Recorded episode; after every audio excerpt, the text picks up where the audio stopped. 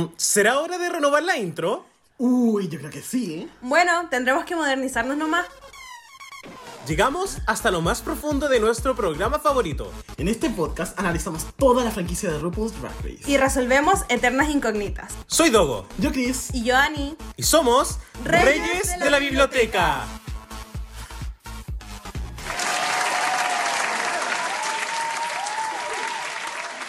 Hola chiquillos, bienvenidos a Reyes de la Biblioteca, el mejor podcast para los amantes de RuPaul's Drag Race. Muchísimas gracias por sintonizarnos hoy y recuerden que si este reality show es su programa favorito, este podcast les encantará. Aquí su rey, el Dogo. Aquí su corresponsal real, fantástico. Hola, Hola, ¿cómo estáis todos? Estoy muy bien, muchas gracias. Después del tremendo capítulo de UK vs. The World, estoy increíble. Me llenó, me llenó la semana, en verdad. No, maravilloso. Yo creo que de verdad ha sido de... Bueno, igual yo ya he dicho que mi opinión es bastante... eh, quizá no tan objetiva cuando se trata de UK, pero creo que ha sido de los mejores ball que hemos visto este último tiempo. Me atrevería a decirlo.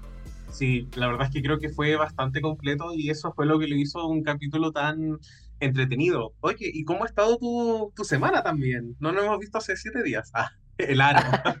El aro. bueno, no, hoy día me vienen a buscar y me matan. No, no, mentiras, broma. Eh, pucha, ha estado igual movida. Bueno, como te comenté, después volvió a la luz ese día tarde. eh, me voy a cambiar de pega. Así que han habido varias que se vienen cositas. Cuando digo que se vienen cositas, que se vienen cositas. ¿Y Ya, tú cómo me- has estado? Me gusta mucho, se viene el glow up. Eh, yo no me voy a cambiar de pega todavía, hasta que no salga. Ay, qué fuerte la adultez en Chile, qué horror. Mm, Qué fuerte ser chileno, básicamente. Sí. Partiendo desde la base. Sí, bueno, eh, eh, fantástico. Como sabes, estamos acá para revisitar el segundo episodio de UK vs. The World temporada 2. Y si bien nosotros estamos hablando de lo penoso que es ser chileno, tenemos una persona que eh, no tiene esa suerte.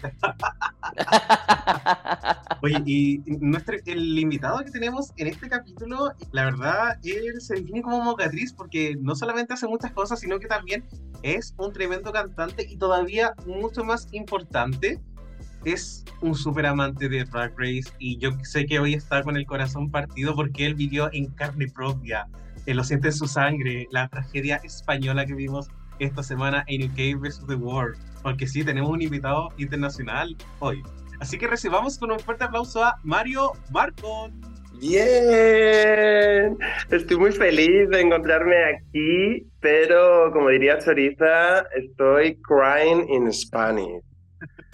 Se vino el drama español.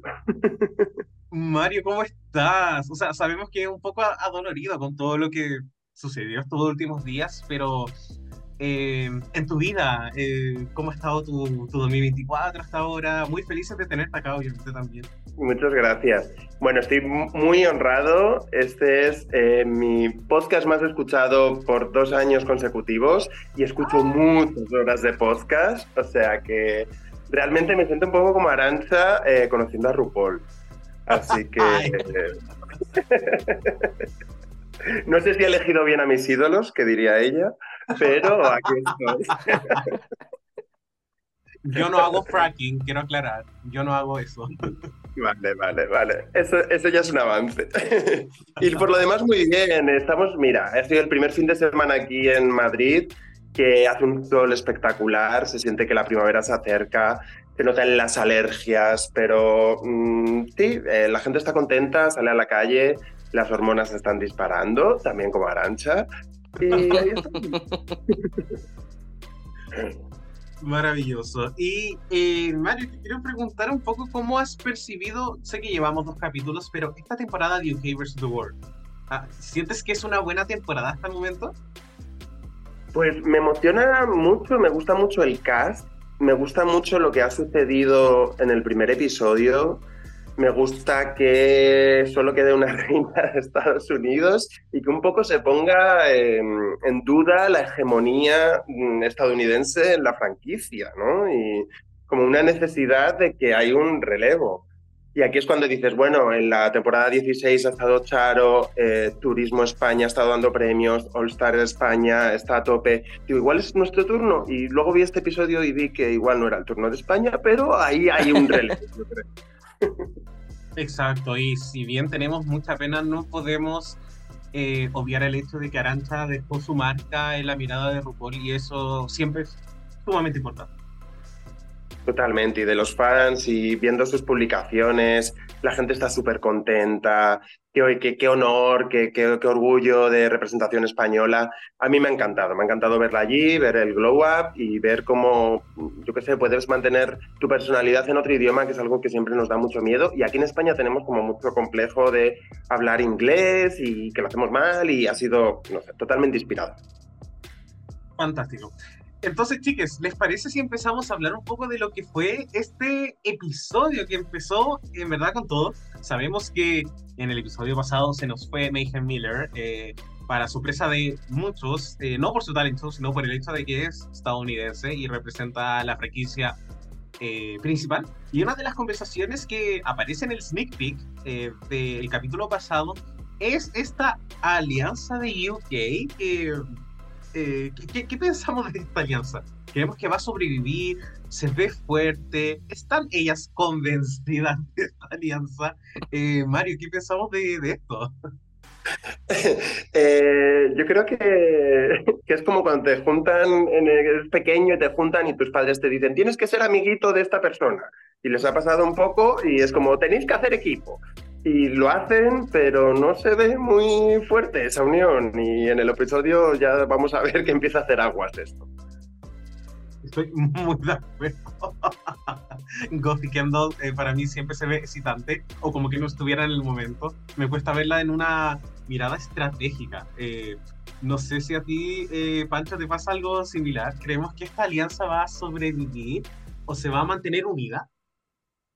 O sea, yo, yo creo que al final igual tengo un punto que yo creo que quizás están haciendo las Miriam, así como las muy muy, como no, si nosotras cada una está en la suya, pero yo creo que igual en el momento de tener que tomar alguna decisión vamos a poder cachar si es que hay o no alianza, pero yo igual creo que que a pesar de que está intentando ser súper justa esta temporada, van a llegar unos gags en algún minuto y, y se van a salvar entre ellas. O sea, no sé, yo, igual salvaría a una compañera de temporada, una compañera de, de temporada eh, de franquicia en realidad, si es que tuviera que hacerlo, por sobre otra. Pero no sé cómo sería mi objetividad y yo creo que les va a pasar eso.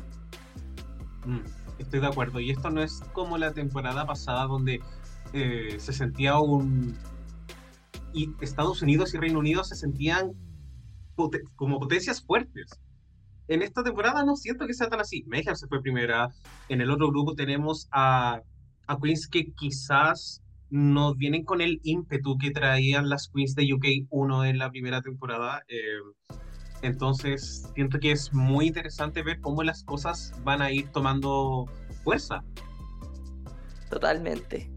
Y eh, sabemos que en este capítulo, y también en el capítulo pasado, RuPaul estaba sumamente enferma, tenía asma. Estaba congestionada la vieja. y después a Chorizo May no se le ocurrió nada mejor que llevar una bomba de humo morado.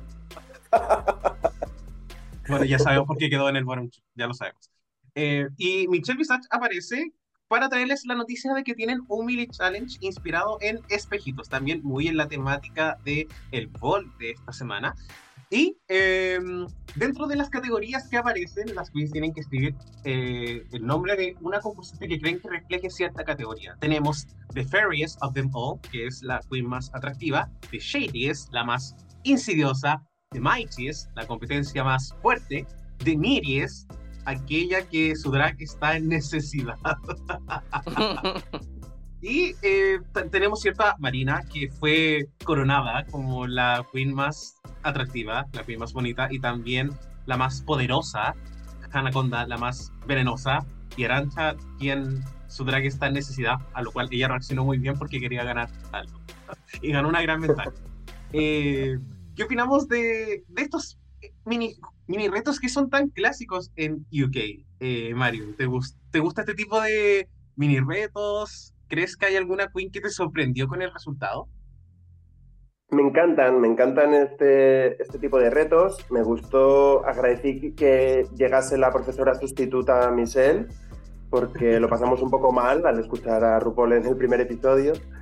Y, y nada, los resultados del espejo, pues bastante de acuerdo, un poco de pena en que mi Arancha saliese como de Nidies, pero, girl, igual lo sabíamos un poquillo.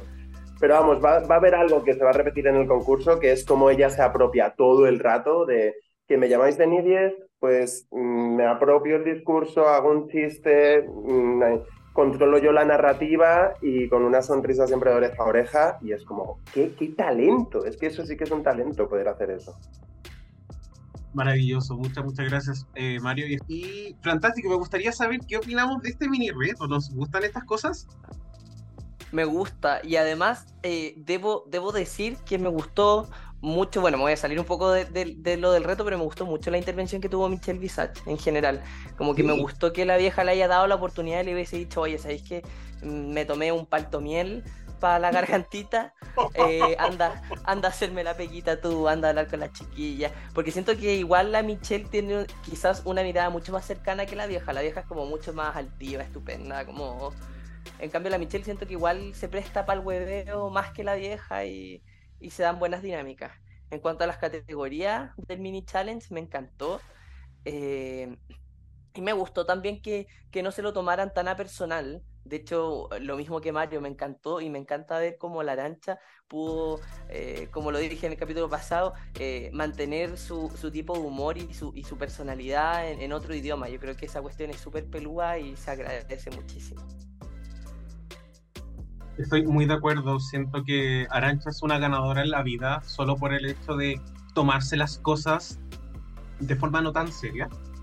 Siento que tiene una disposición, una alegría que de verdad yo siento que es envidiable. Cualquier otra queen con este título se hubiese, hubiese estado súper triste. Y siento que no es para tanto. Es un capítulo 2, hay muchas cosas que las queens, obviamente esto lo hacen con el propósito de crear drama. Y uno tiene que venderse ante el drama un poco también, si uno está en un reality show. Eh, y, me gustaría también tomar un lo que dijiste, Pancho, que efectivamente siento que Michelle hace el esfuerzo de ser mucho más cercana con las queens. No es que RuPaul no lo haga, pero con Michelle se siente un poco más maternal y se siente un poco más real. Siento que cada cosa que veo en Drag que es levemente humana me recuerda a RuPaul en pantalla verde abrazando Plastic Tiara.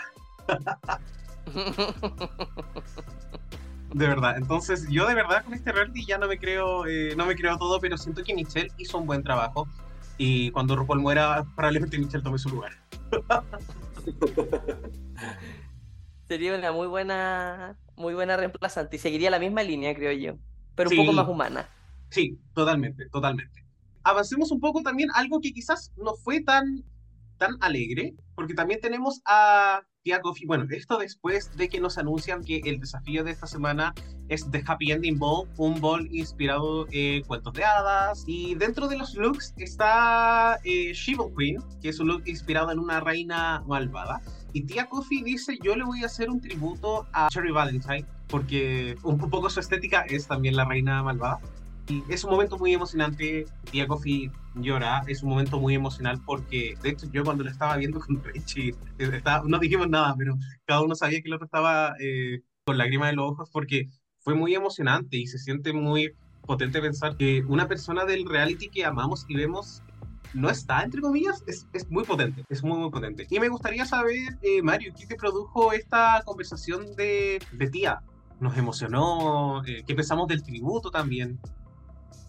Pues mmm, me pareció muy emocionante todo, muy, muy sincero.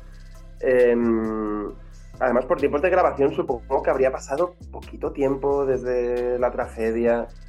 Y me gustó muchísimo la, la narrativa de, de, Tia Coffee en, en, este episodio, me gustó un montón. Y es una reina que, que, no la hemos visto, como ella dice al principio, de por fin he caminado esa pasarela sintiéndome guapa. Y, y no estamos muy acostumbrados a verla brillar y bueno, es que ya lo comentaremos luego los looks, pero fue increíble. Muchas, muchas gracias, estoy de acuerdo, fue un tributo, solo el hecho de querer honrar a su hermana de temporada, siento que es algo muy, muy valioso muy digno. De verdad me encantó y tía Coffee, yo, yo la quiero mucho, de verdad. La encuentro muy divertida. Eh, Pancho, ¿te llegó este momento de tía hablando Sí. sobre Cherry Valentine? Sí, totalmente. Y además creo que es una buena. La tía Coffee logró usar la plataforma que tenía para poder rendirles homenaje. Yo creo que más, más allá de, lo que haya hecho en general, habla muy bien de ella y, además creo que también permite eh, a que a- quizá muchas personas que no saben la historia de Cherry Valentine, por ejemplo, gente que, de Francia que no ha visto las temporadas de UK o gente de Filipinas o en realidad cualquier persona que esté viendo eh, UK versus The World 2 y no cache mucho de Cherry, probablemente ya la dejó en la retina de todos como, uy, ¿quién es Cherry? Y por último la googlearon y yo creo que eso ya es el propósito principal que tenía que tenía tía, que era de recordarla y que todo el mundo conociera eh, un poco lo que era el drag de, de Cherry. Así que sí, yo creo que buenísima intervención y creo de todas maneras que cumplió su objetivo con creces. Muy de acuerdo. Y siento que Tía Coffee es un personaje tan interesante también. eh, porque no solamente pasamos de Tía en su lado emocional, sino también un poco después Tía Coffee en su lado más eh, kinky, intentando flirtear con, eh, con la Grand Dame. Estuvo buenísimo. Sí, la verdad es que yo me reí, me reí mucho. ¿Te pareció divertido, Mario? Porque la verdad es que yo lo encontré increíble. Lo encontré muy osado, pero creo que está bien. Muchísimo, muchísimo, rapidísima la broma y bueno, tú desarrollas el concepto, yo no tengo reflejo de arcada, somos un buen equipo, me moría. Y luego mm, también me pongo en el lugar y de ponerme mm, nervioso con esa presencia cerca, que es que tener a la Grand Dame, ya sea dentro o fuera de drag, tiene que ser impresionante. Estoy de acuerdo. y eh, bueno, chicas, yo creo que ya es hora de que pasemos a hablar un poquito de lo que fue este desafío. Así que, eh, fantástico, cuéntanos un poquito sobre las dos primeras categorías que, vimos en este board. Efectivamente, esta semana tuvimos The Maxi Challenge el Ball, en el cual hubo tres categorías súper importantes y relevantes, y bueno, y todas asociadas un poco como al cuento de hadas.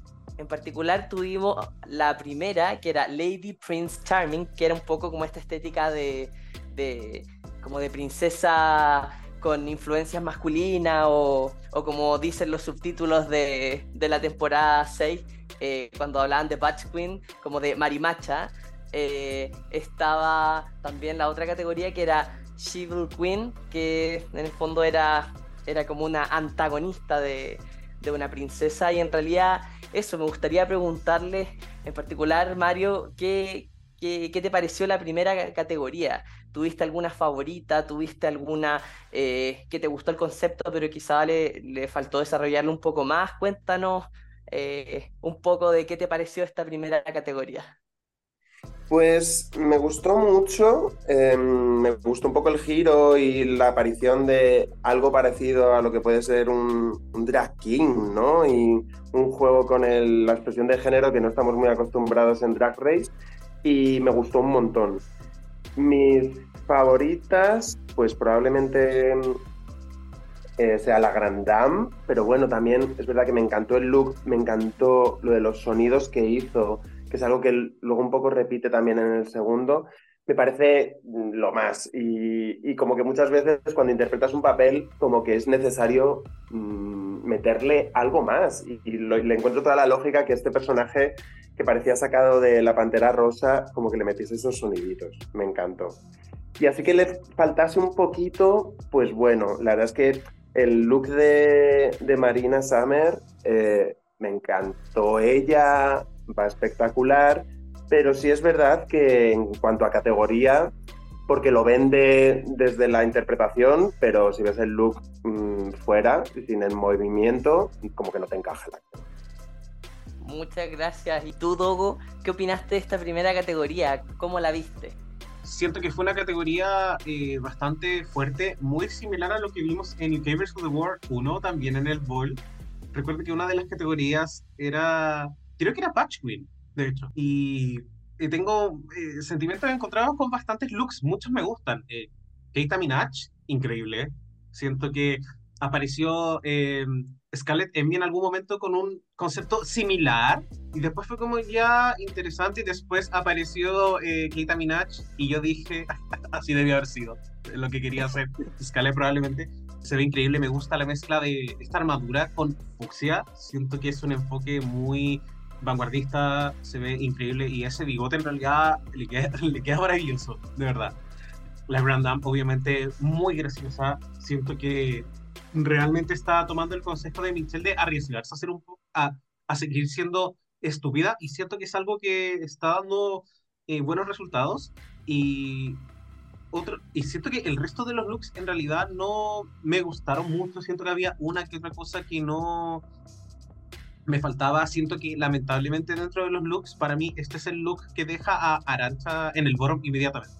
Creo, después de ver como todo el bol siento ya, esto no fue una propuesta tan buena, por decirlo así. Y me gustaría mencionar que el lenguaje corporal de Gothic Kendall me parece muy chistoso. Realmente chistoso. No lo sé, siento Es que fuerte, actúa, es- es actúa con tan poca fuerza. Le faltan Debería vitaminas. tomarse no un entiendo. copetito antes Sí. de salir. Porque sale pero como tiesa, tiesa, tiesa. De verdad, siento que es un personaje muy tierno. Solo eso voy a decir. Yo, yo quiero comentar, no sé si ustedes se dieron cuenta, y si no, revisen que en, en Marina, cuando salió y estaba haciendo su, su presentación en la pasarela, hubo un cambio de, de imagen súper rápido que si en el fondo uno, uno se fija que es el primer gran cambio de, de imagen, que casi se cae dando vuelta. Como que estaba dando vuelta y casi se cae, como que Sí. se tropezó. Em, y yo estoy muy de acuerdo contigo también, Dogo, que quizás este fue el look que dejó en el bottom a Aranxa. Además que recordemos que hace no mucho en UK, eh, claro, en la temporada 5 de UK salió Banksy también con una referencia de David Bowie que en el fondo devoró con esos pantalones estupendos y ese como enterito. Entonces yo creo que eso a la larga igual le perjudicó porque claro, era también está un poco comparativa que era de Scarlett Envy con, con Keta Minaj. Y claro, tenéis como las dos visiones, que es como una es la versión pulida y la otra es como no, no pulida, pero claro, la misma idea, pero que le faltó un poco de desarrollo. Pero sí, muy de acuerdo con, con la percepción que se tiene de los looks. Y bueno, ahora pasemos al Chibun Queen, que en realidad este fue... También acá hay un, tema controversial dentro de esta que, que lo podemos ir desarrollando, pero primero me gustaría conocer, Mario, tu, tu opinión de, este, de esta segunda de esta segunda pasarela. Pues em, ya las temáticas de este bol como que da juego a algo que me gusta mucho que pasa en los bol, que es que haya conexiones entre las categorías. Entonces creo que se ven en muchas participantes que han hecho conexiones entre sus personajes, desde Hannah diciendo que es la madre del personaje de la primera categoría. Y me gustan ese tipo de cosas, viniendo del teatro, me, me gusta mucho. Pero claro, eso se te puede dar un poco la vuelta, porque está el caso de Choriza, que dices, el búho, ¿te acuerdas de la cosa que hizo del búho? Yo amo a Choriza, pero ese momento no lo entendí mucho. Ella como que apostó mucho, hizo un vídeo, me acuerdo, sobre la historia de ese personaje del búho. Y lo ha vuelto a traer aquí no sé si es algo que termine de funcionar o que le sume muchísimo a ella, que ya tiene muchísima carisma, que es mm, no necesita tampoco grandes eh, artilugios. Y luego, pues, no sé, disfruté mucho, eh, pues bueno, por ejemplo, lo de Keta, que estaba un poco entre el, podría estar entre el bien y el mal y poder quedar demasiado costumí, pero mira, eh, no era el típico disfraz de que te subes eh, en un T-Rex, como que lo pulió lo bastante para que pudiese vender más o menos ese, ese look. Y me gustó, me gustó. En el caso de la Grand Dame, que además como que justo esta semana hemos vuelto a tener otra, mm, otro mm, eh, desfile parecido con estas muletas o similares, que ya hemos visto bastante. Entonces, eso lo tienen que saber ellas. Si vuelves a hacer algo parecido, creo que tiene que ser increíble. Y para mí lo mejor que tuvo la Grand Dame con este look fue otra vez los sonidos, como ese momento de la baba que tampoco se termina de ver del todo cayendo, pero molan mucho estos looks, pero ya los hemos visto y no sé si aportaban muchísimo, muchísimo, muchísimo. Perfecto, muy de acuerdo. Y más encima justo el viernes, eh, un, un día que salen dos capítulos, se repite en el fondo la misma estructura. Así que claro, deja, deja esa sensación un poco en el, en el fandom. Así que, no, totalmente de acuerdo. ¿Y tú, Dogo, qué, qué te pareció esta, esta segunda pasarela? Siento que es una categoría muy fuerte.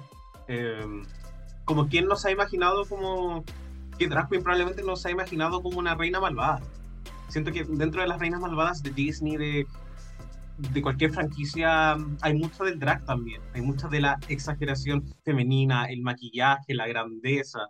Entonces, esta era realmente una categoría muy potente y siento que hay looks muy buenos. Eh, claramente, eh, la Grand Dame para mí siento que, más allá del look, siento que es el momento. No, no, no sé si es tanto el, lo que hizo, porque para mí es como, ya es Alien, le hubiese agregado un par de cosas más para que quizás se viese más reina, quizás como un tocado, eh, como una especie de corona, pero claramente es una propuesta muy arriesgada y el hecho de que RuPaul haya visto algo así eh, me impresiona.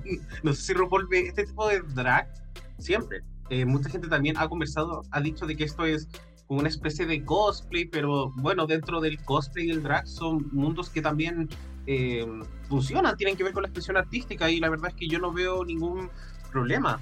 Siento que el look de Keita Minaj es eh, increíble, en especial porque la hemos visto como, no sé, tan, tan tímida, por decirlo de alguna forma, que verla entretenerse en el runway, siento que fue realmente el enfoque que faltaba, porque si salía de forma muy reina malvada, de forma evidente, Michelle la iba a criticar igual.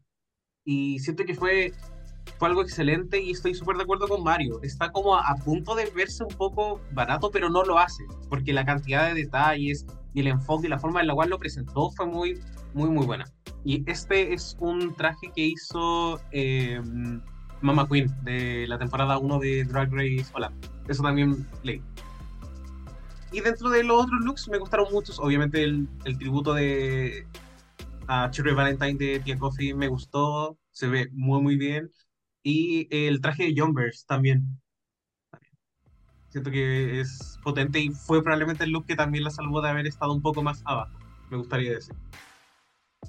O yo, estoy muy de acuerdo con lo de Jumpers. Creo que ese, ese look era increíble. O sea, estaba súper bien pensado y además era un look que iba muy de la mano también como con su estética y- y supo aprovechar también su, su cuerpo.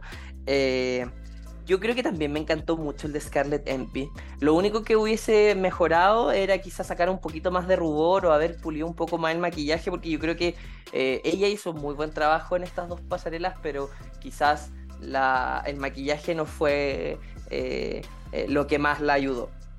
Y eh, estoy muy de acuerdo también con lo de Keta Minaj y me parece un poco que es como esos detalles pequeños que diferencian el drag con un disfraz como y, y me hace mucho sentido como en la temporada eh, 2 de UK cuando salió la la mm, la Queen de Dandy, ¿cómo se llamaba?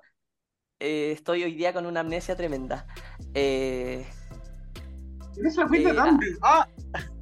eh, la, la que salió vestida de Seagull, que salió estupenda en A ¡Ay, la, la the- Lily Diamond! la, eh, tal cual, yo creo que en el fondo es como ese tipo de looks que, eh, claro, son como uno diría como esto es un disfraz, pero es que están tan bien hechos y tiene tanta atención en los detalles que en realidad nos deja espacio a pensarlo. Me pasa mucho eso. Y eh, no, me encantó mucho también la, la referencia y creo que es súper clara la referencia de Tia Coffee hacia Cherry Valentine, así que eso. Me encantó. Quería decir solamente una cosa con respecto al traje de Jumpers. Em, es- este tipo de trajes que son armaduras con muchas espinas, casi como a modo de eh, Saint Seiya, los Caballeros del Zodiaco, son diseños que hace Vanity Fly, que es una concursante de Drag Race Tailandia temporada 1. Y esta concursante hizo este traje, también hizo el traje de Ora Mayari, que era el de la pasarela metálica de la temporada pasada, y también el look de promo de Jan de Orsa 6, que son muy parecidos, como armaduras metálicas. eh, y es una drag queen de Tailandia que es muy talentosa. Podría equivocarme, pero no sé si fue primera o segunda eliminada. Pero claramente sigue trabajando porque estos looks son, eh, son increíbles. Solo eso quería decir. Muchas gracias, Dogo. No, increíble, totalmente. Y eh, me gustaría un poco que habláramos de nuestra pregunta del día. Eh, chicos, eh, han habido muchas controversias con respecto a cómo se evalúan el- los desafíos de Ball. Eh, yo no, en, perso- en lo personal, yo no siento que este haya sido mal evaluado, pero eh, siento que siempre uno ve quejas en el fandom sobre que cierta queen debe haber estado en el top, que otra debe haber estado en el bottom. Y creo que hoy día conversemos eh, un poco sobre quizás recordamos algún caso emblemático que haya sucedido en alguna temporada anterior porque como sabemos este es el tercer ball de Scarlett donde no queda el top y los fans también están un poco furiosos. Em, pero también hemos visto eh, otras situaciones. Esta misma semana, eh, Teresa May puede que haya hecho un look no tan grandioso, pero realmente merecía estar en el bottom 2. Entonces, quiero que conversemos un poco sobre si creemos que el ball es un desafío bien evaluado y si quizás recordamos alguna vez eh, alguna situación que nos haya dejado eh, quizá con sentimientos descontrados. Me gustaría empezar contigo, Mario. ¿Crees que el ball se evalúa de forma correcta? Pues creo que, mm, que al final las categorías, como muchas veces suelen incluir una en la que se tienen que crear el, el- el diseño en, en la sala, como que esa categoría suele tener más peso, me da la impresión, respecto a las otras. Y, si bien yo esta vez he estado bastante de acuerdo con, la toma de decisiones, ha habido algo que me he fijado, que, que es que, que normalmente en esa categoría democratiza un poco, sobre todo lo que puede ser el presupuesto que una reina se puede gastar para entrar. Entonces tú puedes gastarte muchísimo dinero para hacerte unos looks increíbles. O sea, John Bers, ¿cuánto le habrá costado ese look? Muchísima plata, seguro. Entonces la última categoría en la que tú te lo haces ahí, eso ya eres tú. Y es como, vale, tú te lo creas y demás. Pero ha habido algo que me he fijado este, en este programa, que son las pelucas. O sea, la gente lleva pelucas muy, muy, muy elaboradas. Y es algo que Arancha, en sus tres looks, que, que podían estar mejor o peor, pero en los tres las pelucas estaban muy flojitas. Y en el último, pues yo qué sé, veías un look como el de Gotti eh, Kendall, que es que el look estaba bien, pero es que la peluca lo hacía, lo sumaba, lo elevaba muchísimo. Entonces creo que hay una parte ahí económica que es difícil de evaluar y es difícil que, que todas las concursantes estén en, igualdad de condiciones.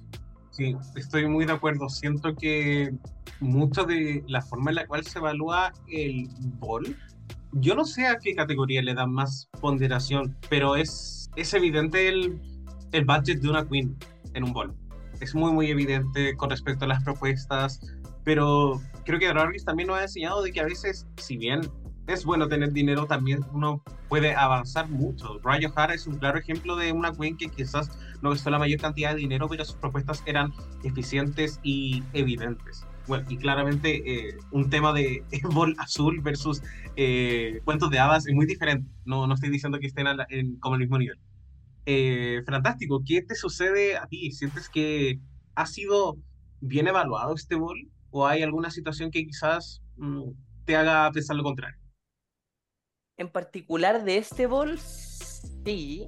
O sea, yo creo que mm, me, me pasa un poco que, que Marina Summers lo hizo increíble, pero insisto en que yo igual, eh, no, yo no soy tan fan o devoto de Scarlett Envy, pero sí creo que objetivamente ya merecía un poco más de reconocimiento, eh, porque además yo me fijo en el detalle de, de, lo que hizo en su, en su vestido que diseñó y tiene detalles súper importantes, súper relevantes que no son en el fondo una estética tan sencilla. eh, y, yo creo que quizás lo que la perjudicó, que fue lo que dije, fue su, quizás su maquillaje, que, que quizás lo exageró demasiado y eso le pudo haber jugado en contra.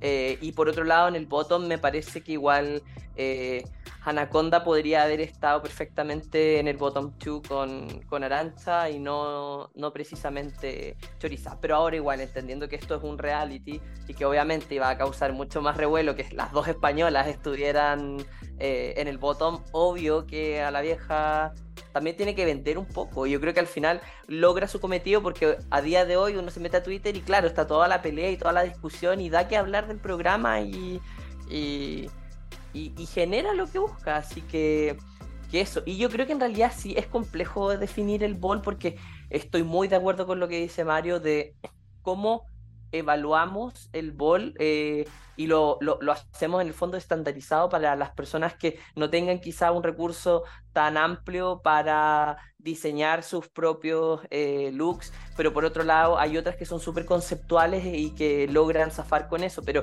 pero igual yo creo que depende un poco del estado de ánimo de la vieja, porque hay veces que la vieja valora demasiado como no, tú eres una queen que sabe conceptual y la cuestión, pero hay otros que es como, oye, eh, se ve carísima, entonces eh, yo creo que igual está un poco complejo identificar cómo hace la ponderación, eh, pero sí, yo, yo creo que se pudo haber hecho quizá algunos ajustes, pero tampoco es algo que haya cambiado mucho la historia de lo que pasó, o sea, yo creo que las dos, las dos top hubiesen sido las mismas y la eliminada probablemente también hubiese sido la misma. Entonces no, no sé si hubiese cambiado en algo la narrativa.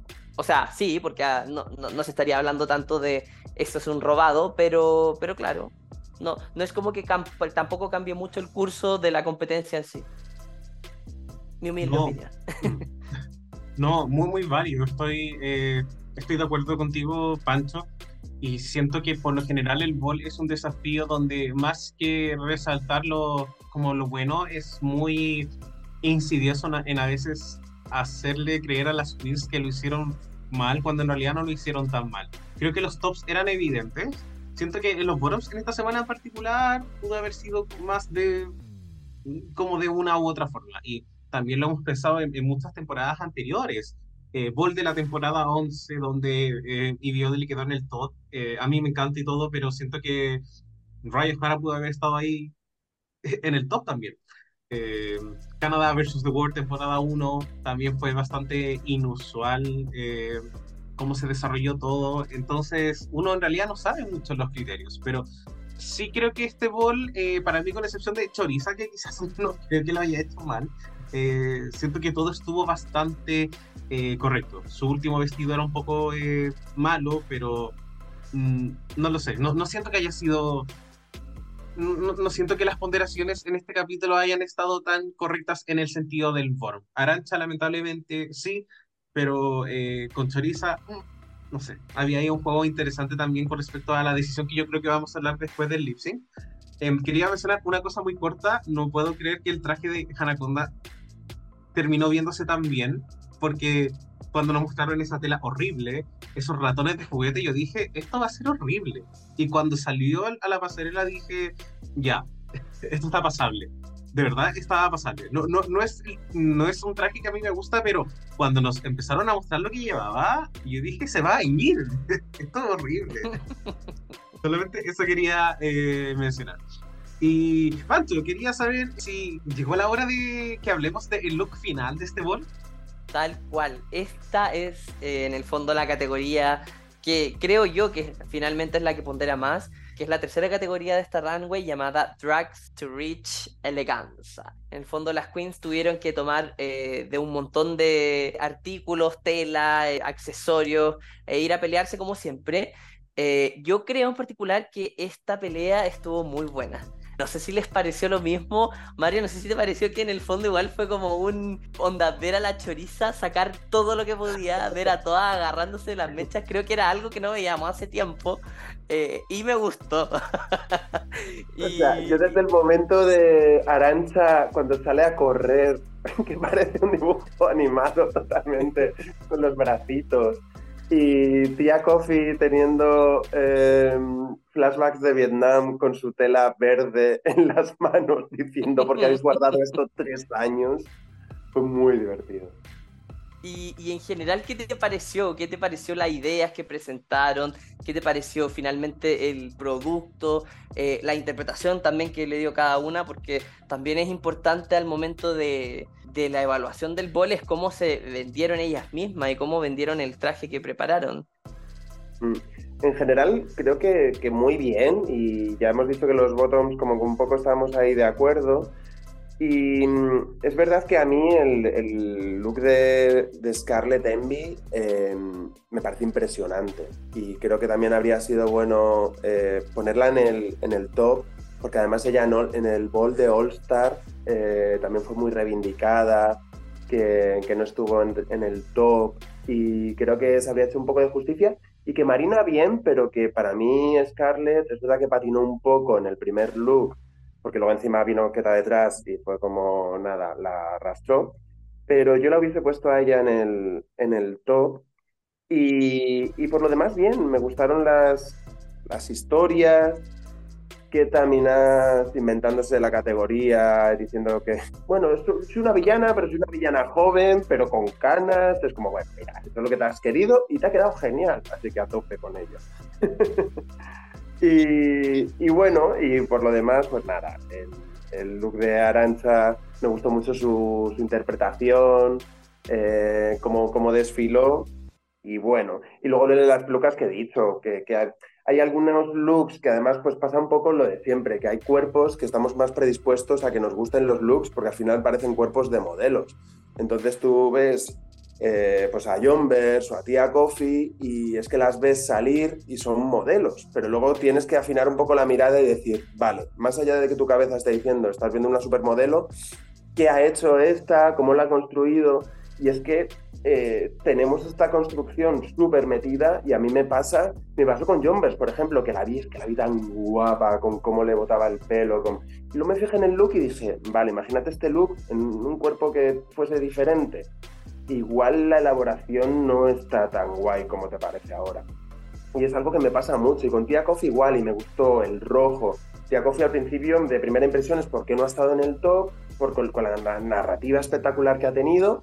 Pero luego, claro, llega el look y dices, vale, más allá de este cuerpo de supermodelo, ¿qué ha hecho en el look? ¿Cómo lo ha hecho? ¿Cuánto ha dedicado? Y claro, si comparas eso con, con el de Scarlett Envy, pues no hay, no comparación.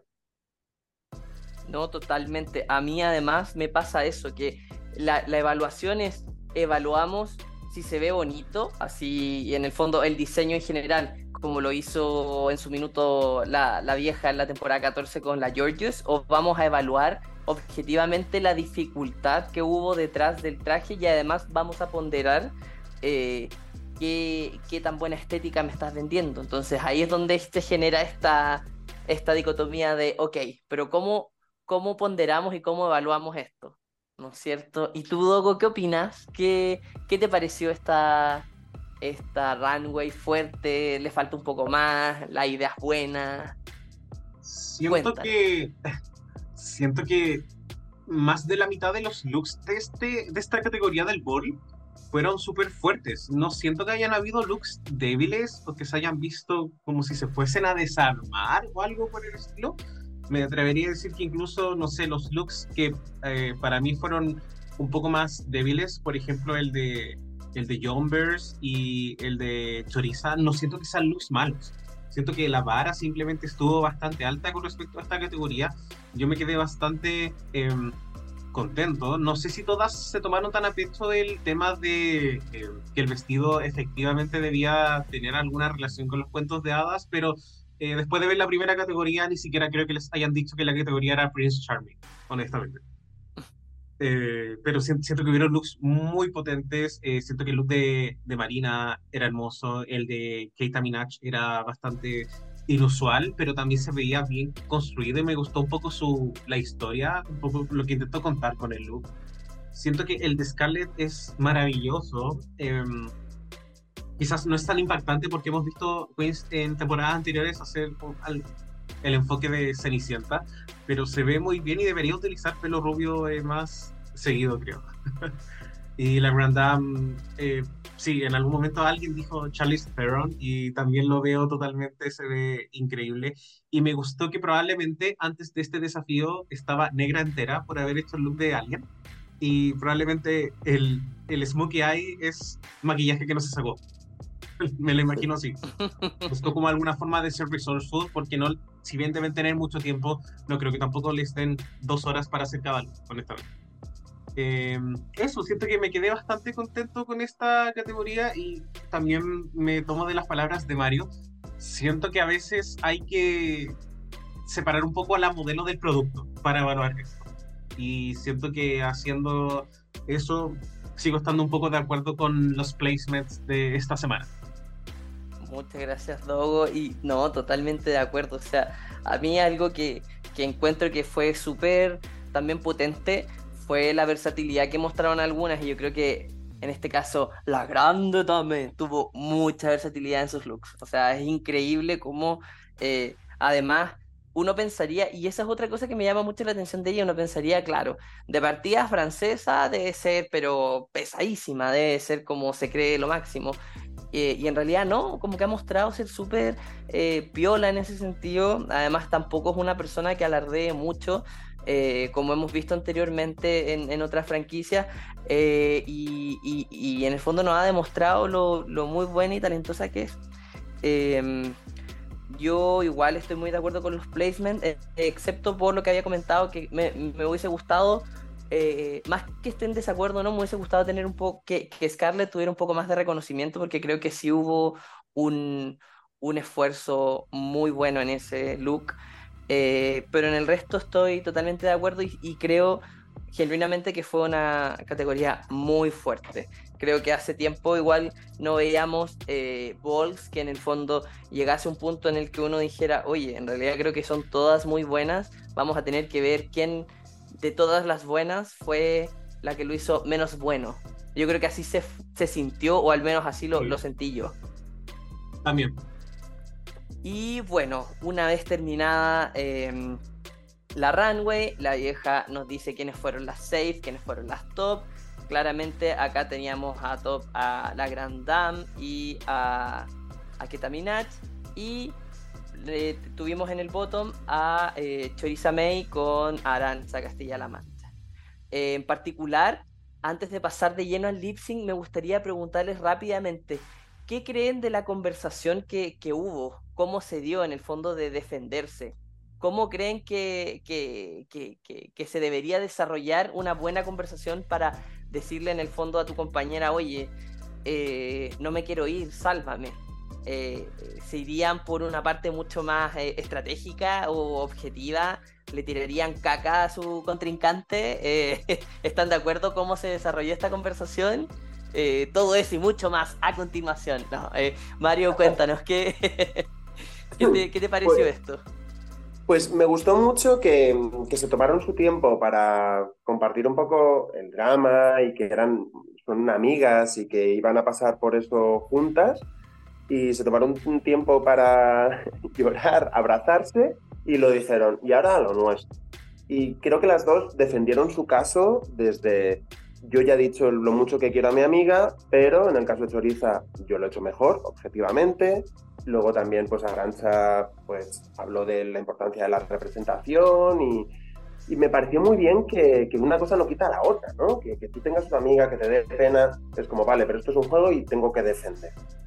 ¿Que cómo lo haría yo? Pues depende un poco también de, con quién estés. Yo, por ejemplo, la semana pasada eché de menos que, que fuesen más estratégicas rollo, pues Mayhem es como, vale, yo soy buena, puedo ser muy buena en comedia, ahí a lo mejor tú pinchas y yo te la puedo devolver. Si tienes un perfil distinto al tuyo que te puede salvar, es como, vale, eh, tú eh, coses muy bien, tienes una estética muy pulida, yo soy graciosísima. Entonces, juntas nos podemos salvar la una a la otra. Y creo que algo así em, es, eh, puede ser tentador, sobre todo porque tú sabes dónde es dónde flojeas y si realmente tienes un perfil de alguien que puede ser muy bueno en algo que tú no lo eres, es como, girl, ve, a por ello, defiéndelo y, y exponlo. Muy de acuerdo, Mario, y al final, claro, es en el fondo hasta qué punto eh, estás leyendo el reality, o sea, eh, estás leyendo el juego detrás del reality, sobre todo en esta, en este tipo de formatos que, que ya vimos cómo funcionó al menos en UK vs. The World 1, donde todo fue totalmente estrategia y fue todo eh, un poco caótico, pero yo diría que de una buena forma. Así que muchas, muchas gracias. ¿Y tú, Dogo, qué opinas de esto? Siento que Choriza se defendió un poco mejor que eh, Arancha, lamentablemente. Eh, entiendo que también hay mucho de emocionalidad en, en cuanto a defender tu caso, pero siento que las queens pueden ser un poco más voraces a la hora de hacerlo. Eh, no importa, yo creo, cuánto quieras a una de tus sisters, eh, estar un capítulo más en televisión, no, honestamente no creo que haya algo más difícil en la vida. siento que es muy complejo. Y, y no digo que tengan que mentir, pero siento que siempre se pueden exacerbar eh, las, las cosas. Que Choriza lo hizo bastante bien. Oye, quiero mucho a Arancha, pero yo empíricamente eh, mi set de trajes fue mejor. Y siento que eso es algo sumamente válido. Creo que Arancha pudo haberse defendido un poco mejor, haber dicho, eh, sí, pero los looks de Choriza eran como un concepto redundante, yo mostré versatilidad. Uno siempre puede buscar cosas. Entonces, en verdad, eh, sí siento que Choriza se defendió un poco mejor. Eso. Muchas gracias, Dogo. Y sí, totalmente de acuerdo. Yo igual quizá hubiese apelado en el caso de, de Arancha, además de, de, en el fondo, la representatividad trans, un poco también la, res- la representatividad del país. Como eh, Sí. en el fondo, claro, aquí hay una queen de UK, pero hay cuatro más. En cambio, yo aquí estoy sola representando a España, así como tú estás sola representando a Francia. Y en el fondo, quizás esa también hubiese sido una muy buena forma de. de de- como de recurso de, de salvarse. Así que totalmente de acuerdo. Y bueno, luego de eso vemos eh, la típica imagen de eh, qué decisión voy a tomar, las queens tomando su lipstick. eh, y luego damos eh, cabida al lip sync, que en esta ocasión fue una canción de cascada llamada Every Time We Touch. ¿Y qué nos pareció? A mí me pareció un lip sync bueno, pero particular. Pero vamos a ahondar eh, un poquito más. Cuéntame, Mario, ¿qué, qué te pareció? ¿Cuáles fueron tus impresiones? Y, y, y dalo todo nomás. Eh, lo doy todo como si estuviese sonando tremendo temazo. Eh, o sea, esa canción es muy grande, como que lleva sonando años y años en la noche y siempre te va a dar como tremendo subidón. Me encanta, me encanta que además suenen cosas mm, que caractericen un poco a la zona de la franquicia y me gustó mucho. Y luego, en cuanto a decisiones de cómo, pues pensaba que Keta lo iba a romper, y, y hay algo en la Grand Dame que me encanta, que es que tiene un físico eh, impresionante y es un físico que lo puede utilizar para performar eh, la supermodelo, pero también la estupidez. Y eso es algo que funciona muy bien en Drag Race, a RuPaul le encanta y lo hizo muy bien. Es verdad que creo que hubo demasiadas ideas, porque según yo lo veía, trataba de meterme en su cabeza y creo que eran ideas sueltas, porque empezó haciendo como DJing, luego me da la impresión de que se tomaba una pastilla, que le subía, pero luego se ponía a desfilar como guapísima. Sobre todo hubo muchas risas, Keta se dio cuenta que se estaban riendo con la otra y se fue viniendo abajo, abajo, abajo. Y es como, como el lip sync es como un partido de tenis que te entra la pájara y, y sí, estoy haciendo referencias deportivas, what? pero que pincha, si era totalmente favorita la otra y se vino abajo y ya está. Me pareció justa la victoria. Sí, total, o sea, se notó la, la baja de energía que fue teniendo Keta al ver un poco el éxito que estaba teniendo la locura de, de la grande Dame. y tú, Dogo, cuéntame qué te pareció, cómo, cómo viviste este lip sync desde el living de tu casa. Fue caótico. fue un caos, pero siento que fue muy entretenido. Eh, rara vez me gusta cuando las queens toman algo de... El enfoque de comedia no siempre funciona en verdad, pero siento que sí funcionó con la Grand Dame, la Grand Dame. Porque, como dice Mario, es raro ver como a una supermodelo ver hacer cosas así. Siento que es muy inesperado. Y Keita Minaj hizo un buen trabajo, pero el enfoque del lip sync quizás fue un poco más esperable. Creo que eso también es algo que divide quién ganó y quién no. Eh, así que la verdad estoy de acuerdo. Y me encanta que la Grand Dame no haya quedado con la tabla de Jimbo. que no pasó la Jimbo y eso siempre es positivo. Eso, eso en verdad. Muchas gracias, Dogo. Bueno, y posterior a este lip la ganadora claramente fue la grande Dame y tomó la difícil decisión de eliminar a nuestra querida y amada Aranza Castilla-La Mancha. Y ese fue el capítulo de hoy de, de, la revisión de este, de este gran ball. A mí me encantó. No sé si tienen algo que, que, que agregar, Mario. Algo que te gustaría reforzar en, esta, en este Pues, capítulo. Hay algo de, de Arancha que ya comentaba que como que creo que ha sido, pese a estar poco tiempo, ha dejado una huella. Y, y desde la, el Meet the Queen ella se apropiaba y decía, bueno, yo estoy aquí porque ninguna otra Queen española sabe inglés, así que me toca.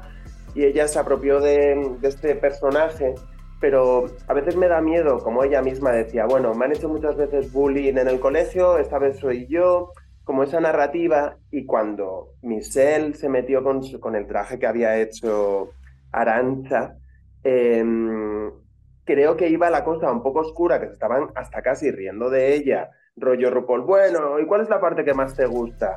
Y ella se lo coge, habla de su pecho, de lo contenta que está, que... Y, me parece muy bonito, pero aún así no dejo de ver a los de alrededor tratando de pinchar a la más needed como se había votado en, la, en las votaciones. Entonces, bueno, ella es espectacular, pero no deja de ser un poco un terreno muy conflictivo para personalidades así, y que hay veces que es como en los casos de bullying y en los colegios, en los institutos, pues como que potencias que la gente, que te dé igual, tú apropiate de lo que te dicen, y no puede ser eso, lo que tenemos que hacer es que alrededor pues tratemos de tratar bien a la gente. Qué, qué increíble que incluso en Drag Race hay cosas de, de la infancia. Realmente el drag y la forma en la cual Drag Race lo expone es un mundo muy, muy interesante. Las queens tienen la posibilidad también de contar, de referirse a historias desde su niñez. Y creo que eso también es muy terapéutico para, eh, para ellas. Así que muchas gracias por eso, Mario. Y, y bueno, chicos, creo que ya hemos llegado al final de nuestro episodio. Eh, la verdad que fue una eh, revisión muy entretenida, un bol que la verdad estuvo bastante entretenido. Y, y no sé, vamos en capítulo 2 y esta temporada la verdad es que promete bastante. Sin embargo, no podemos terminar sin agradecerles a nuestro maravilloso invitado, Mario Markle, de verdad. Eh, te pasaste, muchas gracias por tomarte el tiempo de acompañarnos en esta revisión eres un encanto, eres también una persona muy talentosa y me gustaría también que te tomaras este espacio para quizás contarle a las personas cuáles son tus siguientes proyectos, en qué estás trabajando. La plataforma es tuya. Mm. Bueno, pues ha sido un gustazo, eh, me ha encantado estar aquí.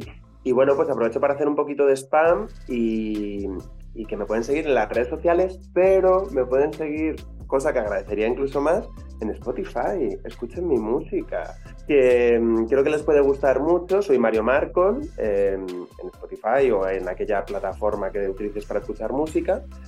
Y, bueno, pues eh, yo vengo del teatro, vengo del arte dramático, con la música empecé realmente hace muy poco y es algo que me, emociona, estoy preparando música nueva. Eh, también tengo um, unos conciertos que se llaman Vagues y Maleantes, que son conciertos colectivos de, de gente del colectivo LGTBIQ, para dar visibilidad a gente de la escena madrileña o, o que pasen por aquí en algún momento. Así que si te quedas corta, corto, corte con mi música, pues puedes buscar otros artistas de a este lado del océano que seguro que te van a encantar.